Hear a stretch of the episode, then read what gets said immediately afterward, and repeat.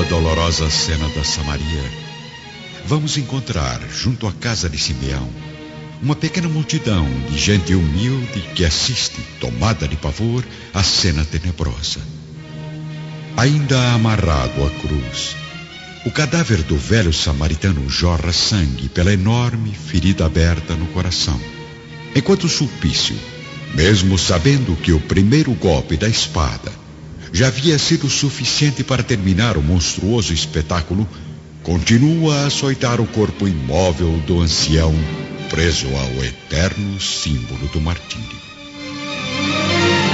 Vejam! Vejam como devem morrer os samaritanos caducos e os feiticeiros criminosos. Velho miserável, leva para os infernos mais esta lembrança! Tomado de uma fúria intraduzível, o guardião prossegue impiedosamente no açoite aos destroços da vítima, observado pelos olhares incrédulos e aterrorizados do povo da Samaria. Ao mesmo tempo, no esconderijo, Lívia, Ana e a pequena Flávia começam a retirar as pedras da parede que liga o aposento à galeria. Vamos sair daqui, Ana! Precisamos fazer com que Sulpício interrompa este ato de loucura. Eu não entendo, senhora. Por que existem almas tão cruéis e impiedosas que sentem prazer em matar injustamente? Apenas o Messias tem o dom de responder a esta pergunta, minha amiga. Agora, só nos cabe enfrentar a ira deste assassino incontrolado para salvarmos o que resta do corpo de Simeão e organizarmos uma sepultura digna. Enquanto Lívia, auxiliada por Ana e pela filhinha, continuam a retirar as pedras da parede, o guardião Sulpício prossegue lá fora em seu ato violento e inexplicável. Porém, realmente incompreensível é o que estaria por vir.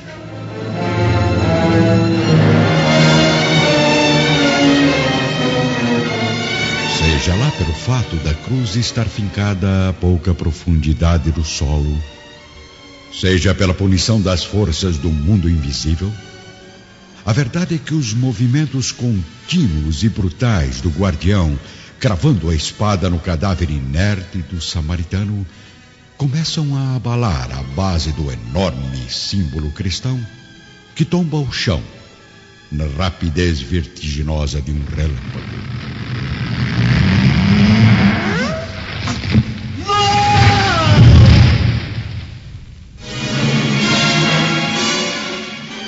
Sulpício ainda tenta evitar a morte horrível, pressentindo a dor por um milésimo de segundo.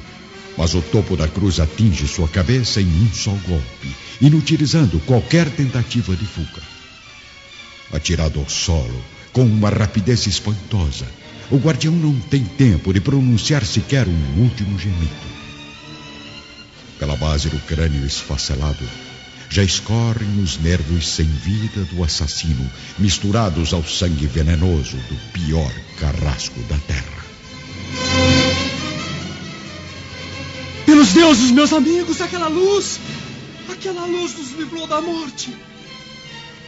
Lentamente, um dos soldados se aproxima do corpo abatido pela cruz.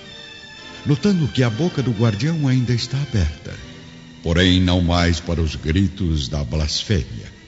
Enquanto da garganta avermelhada desce uma mistura de saliva e sangue, formando a baba repulsiva de um monstro derrotado, com os olhos incrivelmente abertos, como se fitassem para sempre no abismo do terror uma interminável falange de fantasmas tenebrosos. Pelo profeta de Nazaré, a cruz de Simeão foi destruída. Fique aqui dentro, minha filha. Seus olhos não devem contemplar esta cena. Lívia, pálida de tanta perplexidade, mantém a pequena Flávia no interior da residência enquanto caminha com a serva Ana em direção ao local do massacre. Senhor dos céus! O que fizeram com meu pobre tio? O espetáculo impressionante do cadáver de Simeão reduzido a uma massa de sangue, ao lado de Sulpício com o crânio completamente esmegalhado, as duas mulheres experimentam um pavor indefinível.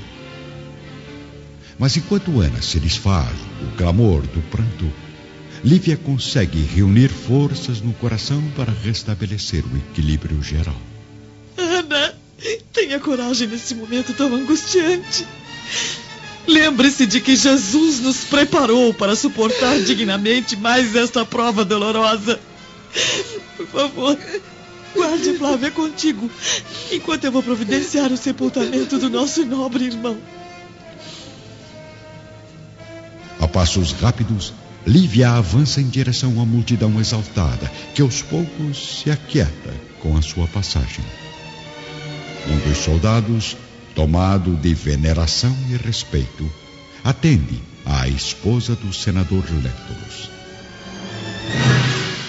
Vamos, centurião! Providencie logo o restabelecimento da ordem nesta casa, retirando esses cadáveres daqui! Senhora, sinto muito, mas mas não temos permissão para atender às suas ordens. Precisamos enviar um representante a Cafarnaum a fim de que o governador seja avisado desses acontecimentos. Eu não permitirei a retirada de nenhum soldado do vale enquanto estes corpos não forem sepultados.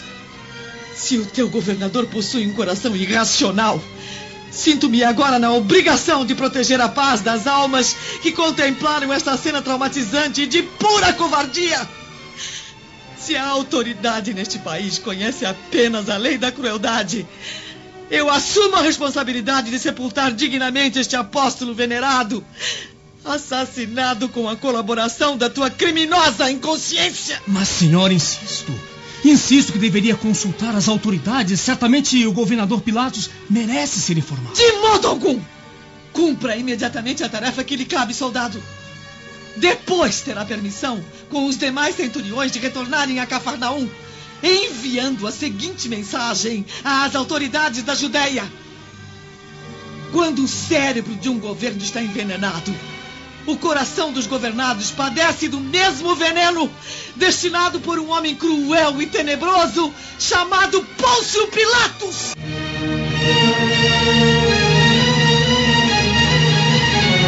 Reunidos no vale de Siquém, à frente da casa de Simeão, os soldados romanos, juntamente com Lívia e a pequena multidão de samaritanos, contemplam a chegada do anoitecer, observando a suave luz do crepúsculo iluminando a paisagem tranquila do horizonte. Vamos, soldados, retirem logo esses cadáveres daqui! Coloquem o corpo do velho Simeão sobre a mesa das orações, para que o povo traidor possa contemplar o resultado da sua omissão. Neste momento, os mesmos companheiros que haviam negado conhecer o mestre da Samaria se aproximam piedosamente do cadáver, cobrindo-o com flores campestres, beijando suas mãos frias e manchadas de sangue arrependendo-se de tanta covardia e fraqueza. Agora, centuriões! Retirem as pedras da galeria onde me abriguei contra a perversidade do seu chefe e comecem a preparar as sepulturas antes que anoiteça.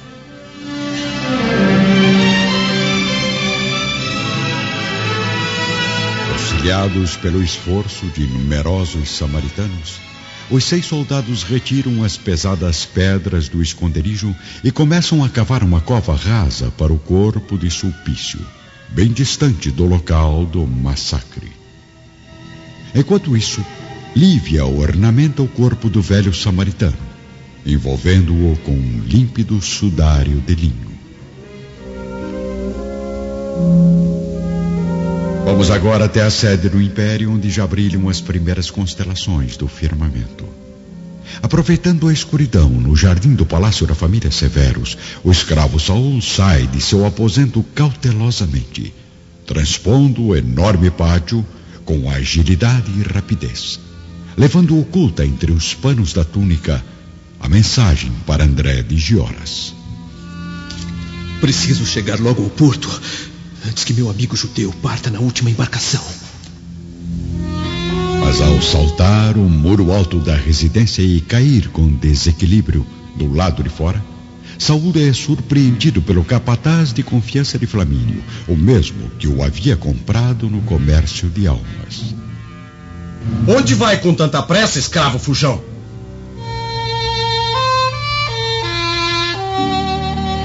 Ao mesmo tempo, na Samaria, sob a claridade de algumas tochas, sopram perfumadas as brisas leves da noite formosa estrelada de há dois mil anos. No instante de transportarem os restos mortais do ancião, Lívia faz questão de reunir todos ali presentes para uma oração ao Senhor. Ajoelhando-se junto ao banco humilde e tosco, onde tantas vezes sentou-se o velho apóstolo para transmitir as lições do profeta, a esposa do senador Lentulus comove até mesmo os soldados romanos, que acompanham com reverência as palavras da nobre senhora.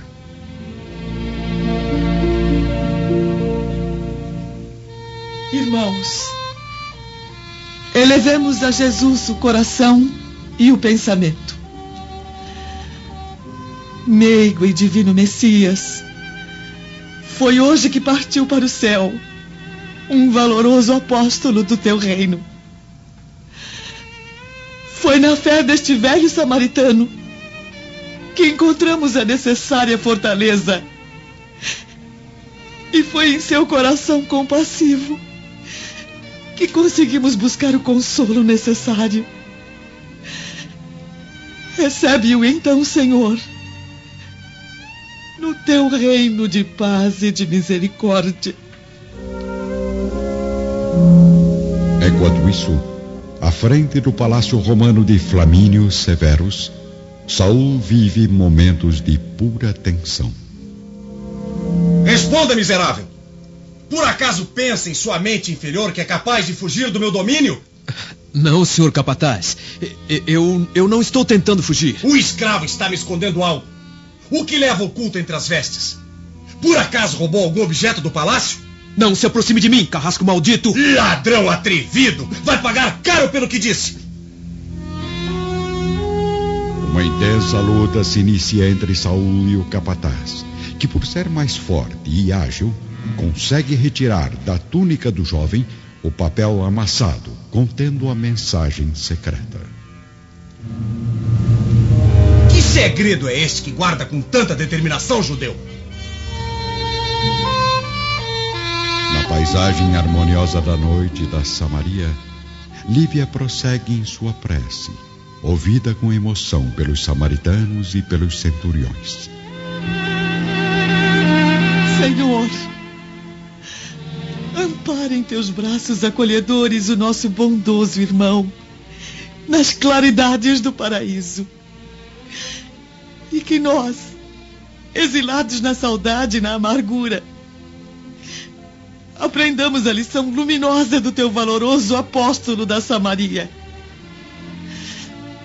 Endereçamos igualmente nossa súplica pelo algoz que não hesitou em menosprezar tuas leis de fraternidade e amor, martirizando um inocente e que foi arrebatado pela morte para ser julgado no Tribunal Supremo. Quanto a nós, que permanecemos neste mundo cercado de ameaças e provações, ajuda-nos, Senhor, para que compreendamos e pratiquemos os teus ensinos.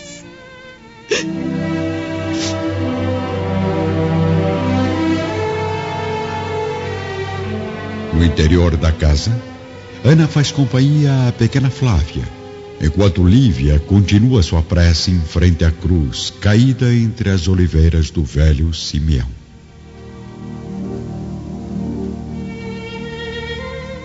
O que está vendo lá fora, Ana? Tudo parece tão silencioso. É incrível, Flavinha. Jamais imaginei que a senhora Lívia tivesse tanta força e coragem a ponto de comover os samaritanos e centuriões através de orações tão profundas. Só o papai não se comove mais com suas palavras carinhosas. Por que, Ana?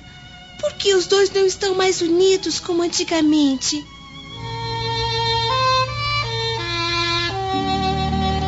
Lá fora, completamente emocionada, Lívia retira o tecido que cobre o cadáver do velho apóstolo, beijando-lhe as mãos pela última vez.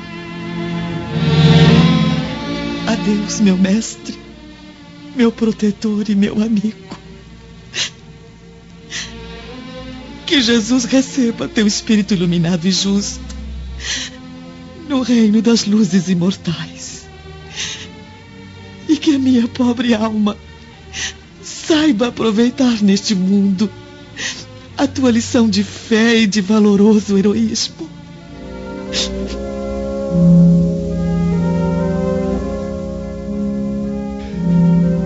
Simultaneamente, num beco deserto, próximo ao palácio da família Severus, Saul é levado energicamente pelo capataz em direção ao cárcere.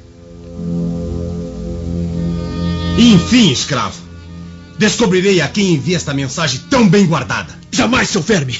Não viverá o bastante para revelar o meu segredo! Ah! Ah!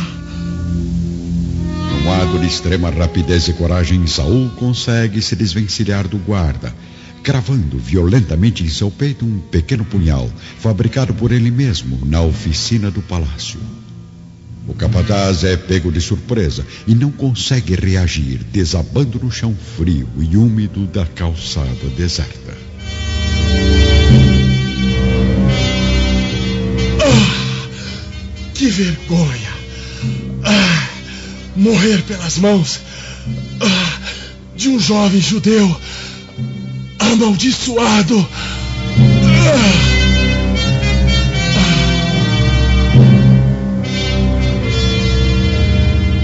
noite fria da capital do império, Saul abandona o corpo do capataz assassinado e parte em disparada, levando a mensagem manchada de sangue rumo ao porto da cidade. Ao mesmo tempo, no vale de Siquém, repousado numa urna improvisada, o cadáver do velho Simeão é conduzido ao seu último jazigo. Enquanto o corpo de Sulpício desce à terra úmida, auxiliado pelos soldados romanos, o do nobre ancião irá repousar à frente do seu templo, sob a sombra fresca das oliveiras.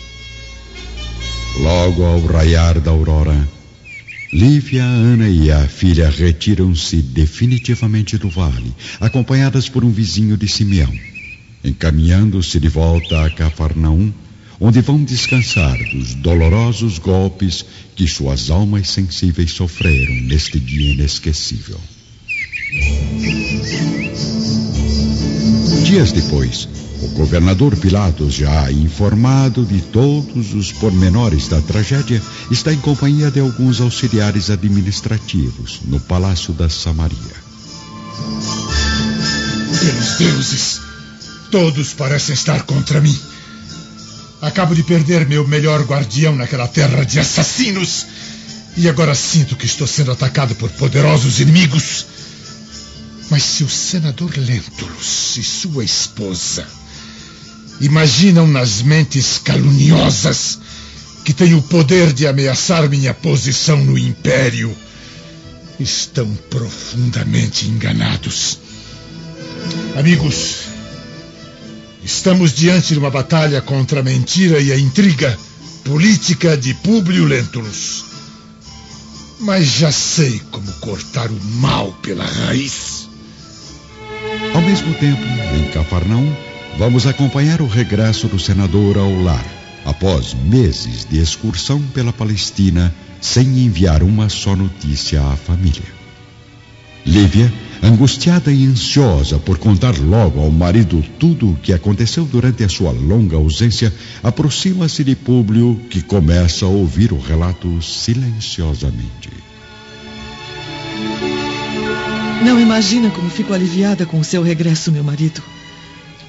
Fatos muito tristes ocorreram nos últimos dias, durante uma viagem que precisei fazer com urgência até o Vale de Siquém. O que houve? Aconteceu alguma coisa com minha filha? Não, não. Não se preocupe.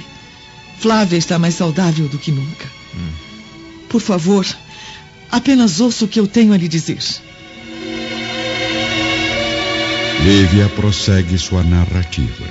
E à medida que revela ao marido os detalhes dos acontecimentos, ele sente o coração cada vez mais tomado de revolta contra o governador da Judéia. Não muito distante da residência de Publio Lentulus, o governador Pilatos está agora na sacada do Palácio da Samaria, realizando um discurso à massa de humildes que se reúnem à frente do edifício. Povo miserável e criminoso! Pagarão caro pela morte de Sulpício Tarquínios! Soldados, apresentem à corja de infelizes o primeiro samaritano que estava no Vale de Siquém no dia do massacre. Olhem bem para este ancião desequilibrado, um dos companheiros de Simeão. O que tem a dizer ao povo, velho assassino? É culpado ou inocente da morte do guardião Sulpício? Minha única culpa foi a de ter traído o nobre apóstolo do Messias junto com dezenas de irmãos que aqui estão. Não, não, governador. Ninguém deve ser culpado pela morte merecida daquele carrasco das trevas. Então, também não sentirei culpa por matar um assassino confesso. Morra, miserável! Você será o primeiro de muitos! Dominado pela fúria, o próprio governador da Judéia apunhala o velho samaritano no peito, observado pela multidão horrorizada e incrédula que acompanha o corpo do ancião despencar da varanda do palácio sob o olhar cínico e vingativo de Pôncio Pilatos. Em Jerusalém, no sítio afastado, André de Gioras está agora junto ao pequeno Marcos, um bebê sadio, bem alimentado, porém cada vez mais carente de amor e de afeto materno.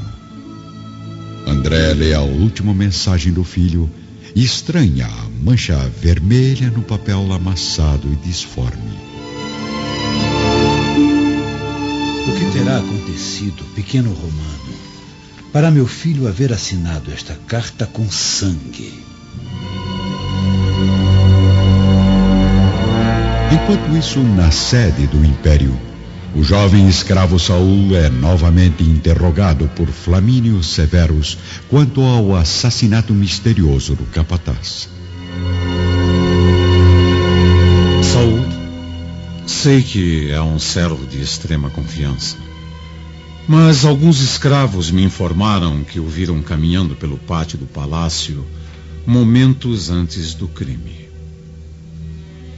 O que estava fazendo acordado àquelas horas? Em Cafarnaum, Públio Lentulus vive dias de profunda revolta devido aos atos cruéis do governador, que passa a humilhar todos os habitantes da Samaria com medidas drásticas e violentas. Crimes nefastos são praticados entre o povo pacífico do vale, propagando-se por Sebaste e outras províncias uma intensa rede de assassinatos planejados pela mente doentia de Pilatos.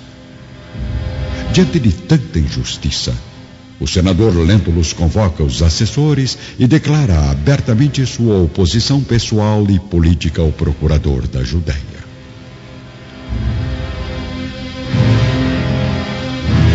Amigos, não vacilemos um só segundo. Devemos fazer o possível para processar este malfeitor como quem persegue o mais impiedoso dos inimigos. Dispensando os companheiros, o senador permanece sozinho em seu gabinete, projetando na mente as consequências da sua decisão. Ao mesmo tempo, Lívia entra delicadamente dirigindo-se com total reverência ao marido. Públio. Está muito ocupado. O senador não consegue resistir ao olhar sensibilizado da mulher angustiada como se por alguns segundos esquecesse todas as provas de deslealdade e desejasse apenas acolhê-la nos braços. Mas Publio Lentulus é, acima de tudo, um fruto do seu tempo, da sua educação e do seu meio social. Favor, meu marido, ouça minhas explicações ao menos uma vez. Sei que deve ter profundos motivos para não me aceitar como esposa. Mas conceda-me o direito de revelar tudo o que tenho guardado no coração e que acredite, é a mais pura e singela verdade. Lívia, eu me alegro com a sua atitude e rogo aos deuses pela sua edificação. Seus atos simbolizam para mim a realidade da sua regeneração, depois da vergonhosa queda moral que pude ver com os meus próprios olhos. Mas, como sabe, a sua figura de esposa já não existe mais para mim.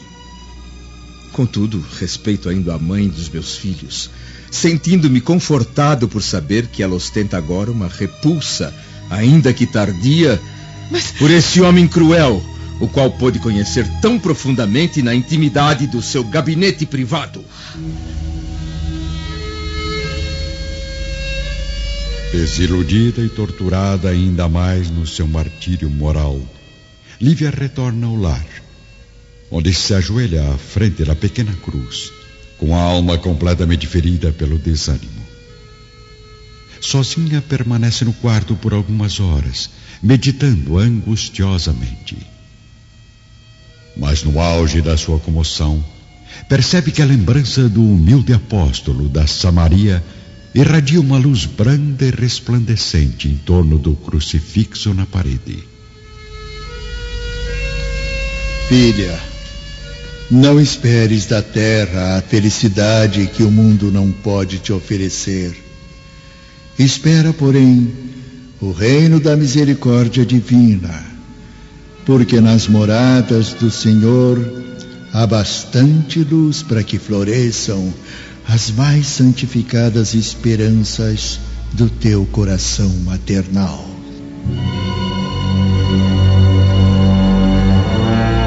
Em Roma, Flamínio Severus ainda está a sós, com o escravo Saul no gabinete do palácio. É verdade, senador Flamínio. Realmente estava fora do meu aposento na noite em que o capataz foi assassinado.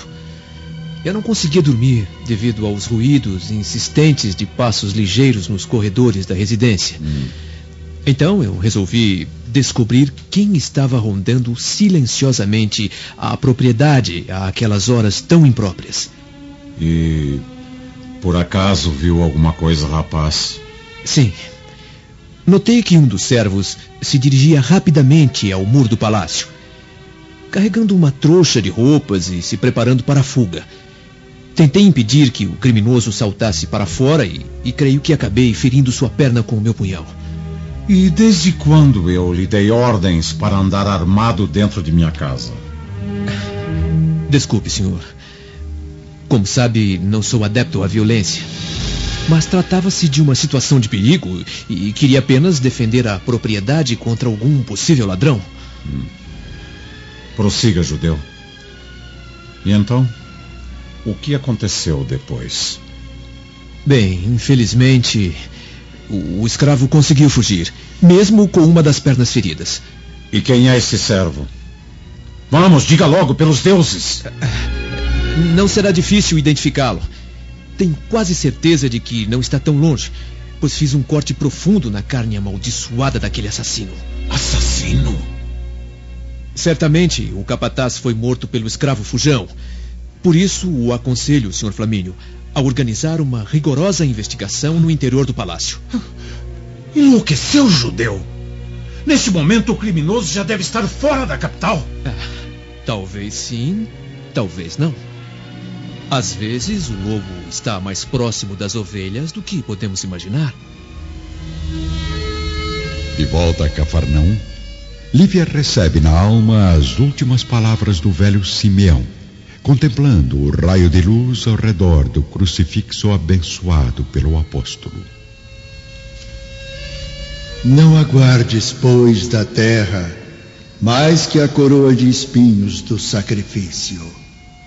Neste mundo, todas as venturas são como neblinas distantes, que desfazem-se ao calor das paixões ou destroem-se ao sopro devastador das amarguras. Aos poucos, a intensa claridade milagrosa começa a desaparecer.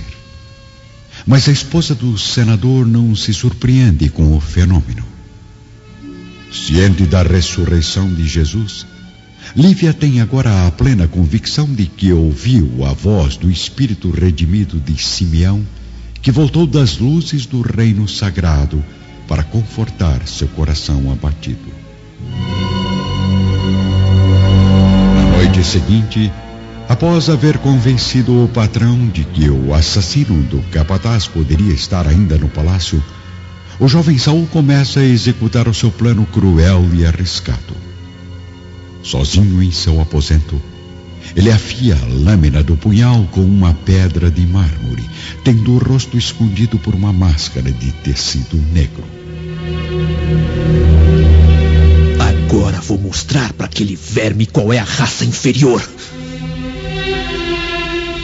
Saul deixa o quarto, cautelosamente. Caminhando como um felino à procura da caça, exibindo apenas os olhos brilhantes, vingativos, e com o resto do corpo oculto por uma sinistra túnica negra. Ele se dirige ao estábulo abandonado do palácio, onde o escravo rival costuma dormir sozinho, acomodado entre o feno macio. Aproximando-se da vítima em movimentos ágeis e determinados, o jovem judeu tem consciência de que não pode falhar. Iluminando a face do servo com uma vela, certifica-se de que é o mesmo que o insultou na sua chegada a Roma, defendendo a soberania de Públio Lentulus e menosprezando a raça judaica. Não há mais dúvidas. E no momento, Saul não tem escolha. Precisa encontrar logo um culpado pelo assassinato do capataz e a figura ideal está bem à sua frente. Uma faixa de tecido resistente é amarrada com rapidez na boca do escravo, enquanto uma punhalada rápida e certeira atinge sua perna direita. O servo ferido mal consegue observar um vulto negro sumir na paisagem, despertando violentamente de um sono tranquilo para um pesadelo insuportável e real. Saul retorna ao aposento sem ser notado por nenhum guardião. A vítima permanece em silêncio. Não consegue se livrar do pano amarrado entre os dentes, nem tem mais forças para reagir e gritar por socorro, pois acaba desmaiando de dor. Algumas semanas depois, o senador Lentulus continua recebendo constantemente a visita de samaritanos numerosos que lhe solicitam enérgicas providências contra as injustiças de Pôncio Pilatos. O procurador da Judéia ainda está instalado no palácio da Samaria, ordenando assassinatos e proclamando a escravidão de vários elementos, em sinal de vingança pela morte de Sulpício Tarquínios. No dia seguinte, chega a Cafarnaum o professor romano da pequena Flávia, recebido com entusiasmo pelo senador, que recebe também uma notícia aguardada ansiosamente. O retorno de seu tio Sálvio com a família para a sede do governo imperial. Vamos encontrar então, neste momento, Sálvio e a esposa Fúvia no vasto salão da sua residência. Pelos deuses, Fúvia. Enfim, voltaremos para Roma. Eu fico feliz com isso, meu marido. Ah, sim. Afinal, nenhum laço mais me une à Palestina. Vamos partir logo para a sede do Império. Eu quero. Eu quero esquecer as amargas lembranças dessa terra amaldiçoada.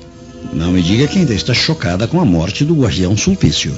Não posso acreditar que aquele homem tão forte, tão impetuoso, tenha se entregado à cruz dos samaritanos covardes. Mas por que, Sálvio? Por que logo Sulpício Tarquínios?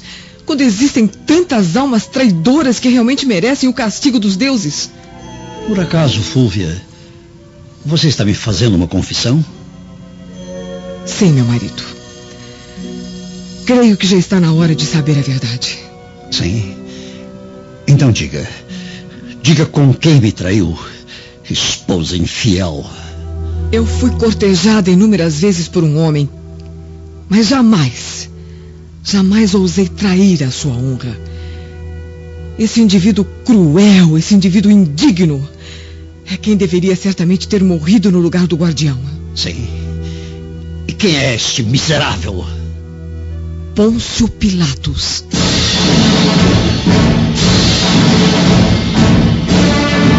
Dias depois, Publio Lentulus, auxiliado pelo tio Sálvio, envia a Roma um volumoso processo relacionando todas as crueldades praticadas por Pilatos contra os samaritanos, além de provas concretas de corrupção e incompetência administrativa.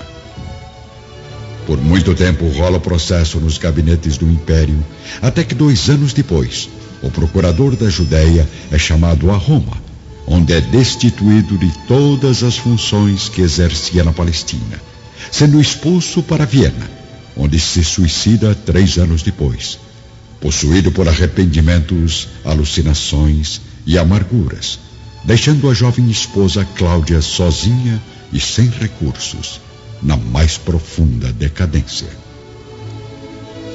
O senador Lentulus permanece com as suas esperanças paternas no mesmo recanto de Cafarnaum, dedicando-se quase que exclusivamente aos estudos, aos processos administrativos e à educação da pequena Flávia, cada vez mais saudável e inteligente. Lívia e Ana continuam amigas inseparáveis, orando junto à cruz e rogando a Jesus a força necessária para as penosas lutas da vida. O jovem Saul, após ter obtido êxito no seu plano, conseguindo provar que o escravo ferido na perna era o assassino do capataz, torna-se o principal servo de confiança dos severos, cada vez mais íntimo de todos, principalmente dos irmãos Plínio e Agripa, que ainda alimentam nos corações a paixão juvenil pela filha do senador Lentulus. Salvio e a família retornam a Roma onde iniciam uma nova vida marcada por novas intrigas de Fúvia e pela personalidade marcante de Aurélia. André de Gioras ainda ostenta para si próprio o tesouro romano. Marcos cresce junto ao judeu sequestrador, ficando cada vez mais distante da verdade.